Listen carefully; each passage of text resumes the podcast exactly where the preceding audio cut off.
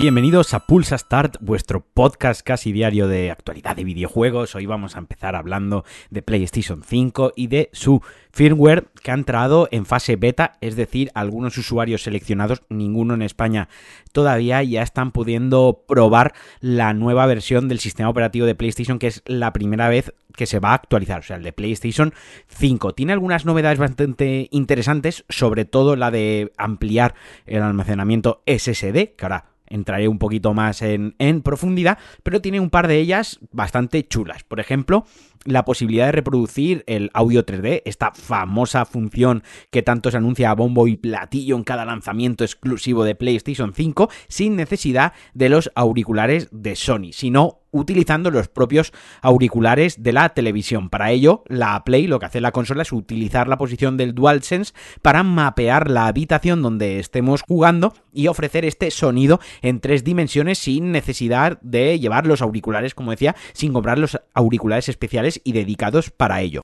También vamos a contar con mayor personalización del centro de control, de, de la interfaz de la consola. Esto me parece bastante guay porque a mí la, la, interfaz, uy, que se me traba la lengua, eh, no me acaba de, de convencer al 100%.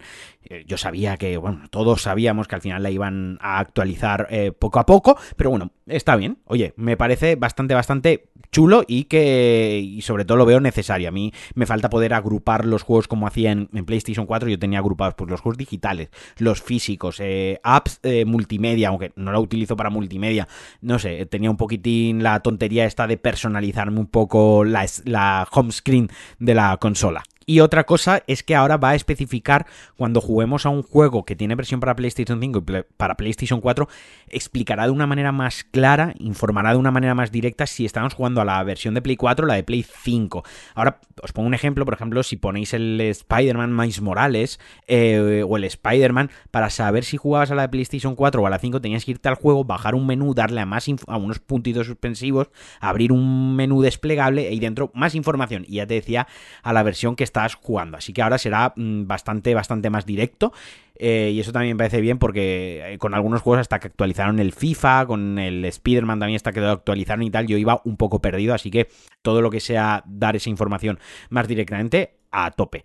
Por cierto, PlayStation 5 ha superado ya los 10 millones de unidades vendidas en solo 8 meses y con la movida del stock, o sea, la movida del stock que es no hay stock, o sea, si llega a haber un stock de verdad y una buena distribución y, y, no estuviese el problema este de los chips, no hubiese pillado la pandemia por medio y tal, a lo mejor estaríamos hablando de la consola tendría ya 16, 17 millones de unidades vendidas. O sea, me parece una auténtica, me parece una auténtica barbaridad. Para hacernos una idea, esto se traduce en juegos, pues por ejemplo, Spider-Man Miles Morales ha vendido 6,5 millones de juegos. Returnal ha vendido medio millón de juegos. Y Ratchet Clank lleva ya 1,1 millones de juegos en poco más de un mes. Es decir, que están vendiendo bastante bien las, entre comillas, exclusivas que hay poquitas y de, PlayStation 5 y además eh, con, entendiendo que el problema del stock que ha habido. Y como os decía, ya se ha anunciado el primer disco duro para PlayStation 5 aprobado oficialmente y que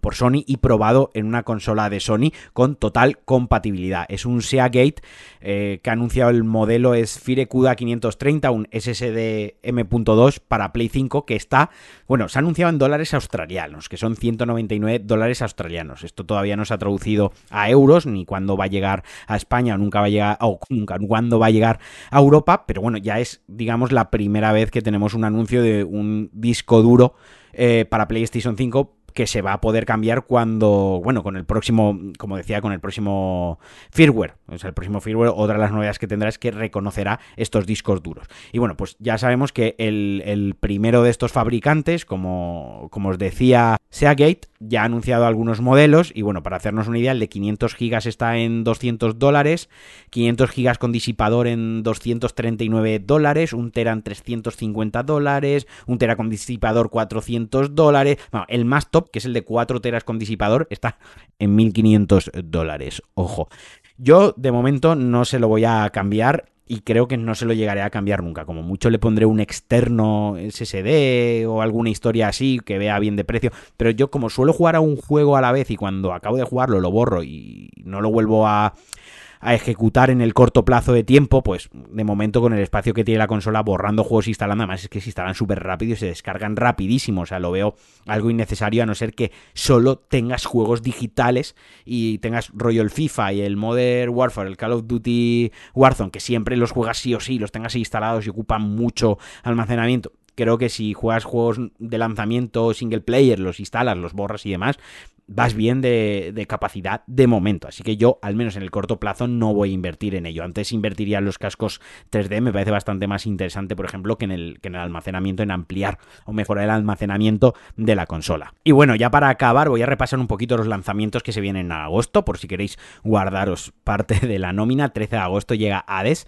para PlayStation 4, PlayStation 5, Xbox. Recordad, grabé un especial con mi amigo Miguel hablando de Hades. Nos encantó uno de nuestros juegos favoritos de 2020 que si no lo habéis probado os recomiendo de cabeza que lo, que lo juguéis. 20 de agosto, Gods of Tsushima Director Cuts para Play 4, para Play 5, el exclusivo de Sucker Punch de Samuráis eh, para PlayStation, ahora llega a PlayStation 5 con gráficos mejorados, con mejoras para DualSense y además de esta Director Cuts trae una isla, una zona aparte con nuevas habilidades, nuevas misiones, nuevos enemigos, armadura para el caballo, Viene bastante completita esta edición. A mí el juego me gustó, aunque no me acabó de, convencer. Ya os lo conté, se me antojó algo repetitivo. Pero igual cuando baja un poco de precio si una oferta, igual me lo actualizo para PlayStation 5 o lo pillo para Play 5. No le haría, no le haría ascos. 24 de agosto, Sniper Ghost Warrior Contact 2 para PlayStation 5 y el Alien Fireteam Elite llega el 24 de agosto. Este le tengo unas ganas tremendas. Ya me he organizado un grupo con colegas para jugarlo. Y para los Nintenderos, para vuestra Nintendo Switch,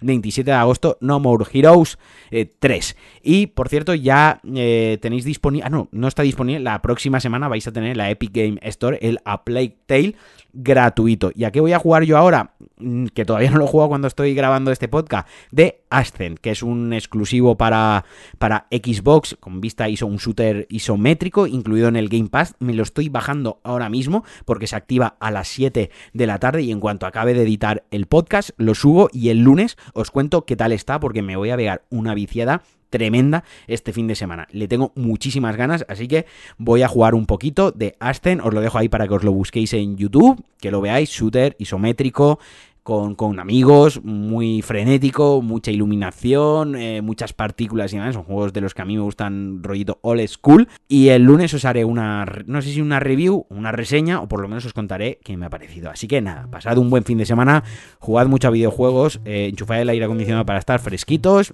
Un abrazo, cuidaos mucho, os quiero mucho, adiós.